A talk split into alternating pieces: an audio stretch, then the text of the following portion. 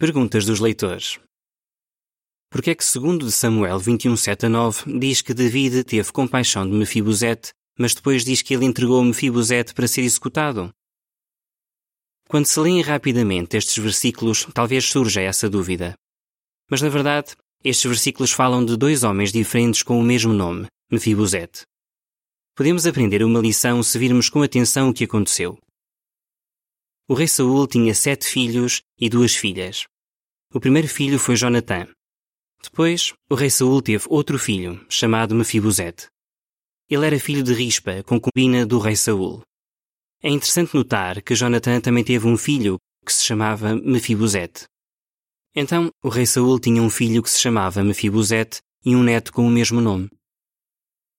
Durante o seu reinado, Saul tentou eliminar todos os gibionitas que moravam entre o povo de Israel e, pelos vistos, ele realmente matou alguns deles. Mas ele não devia ter feito isso. Porquê? Porque nos dias de Josué, os maiorais de Israel tinham feito um pacto de paz com os gibionitas. Aquele pacto ainda era válido nos dias do rei Saul. Mesmo assim, ele violou esse pacto e tentou eliminar os gibionitas. Por causa disso, Saul e a sua casa tinham culpa de sangue.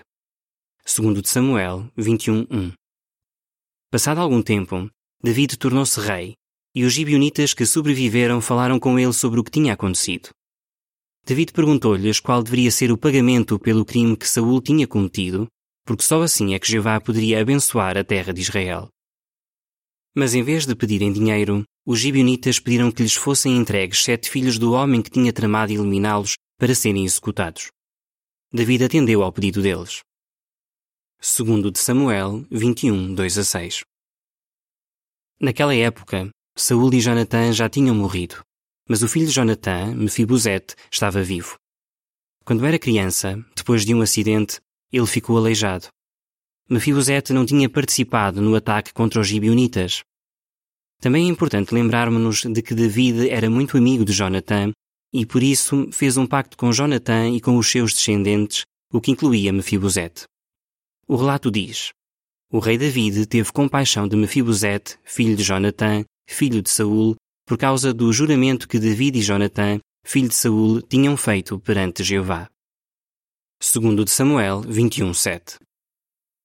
Ainda assim, David atendeu ao pedido dos gibionitas e entregou dois filhos e cinco netos de Saul.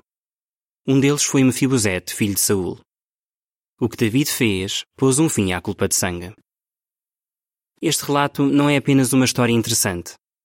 A lei de Deus era muito clara ao dizer: os filhos não devem ser mortos por causa das ações dos pais. Deuteronômio 24:16. Por isso, Jeová não teria aprovado a execução de dois filhos e cinco netos de Saul se eles fossem inocentes. Essa lei também dizia: a pessoa só deve ser morta pelo seu próprio pecado. Portanto, pelos vistos, aqueles sete descendentes de Saul participaram de alguma maneira na tentativa de genocídio dos gibionitas. Por causa disso, todos eles pagaram pelos seus erros. Este relato mostra que uma pessoa não pode fazer algo errado e justificar-se por dizer que só estava a seguir ordens. Cada um é responsável pelos seus próprios atos. Um provérbio sábio diz o seguinte: Torna plana a vereda para os teus pés, e todos os teus caminhos serão seguros. Não te desvies nem para a direita nem para a esquerda. Afasta os teus pés do que é mau. Provérbios 4, 24 a 27. Fim do artigo.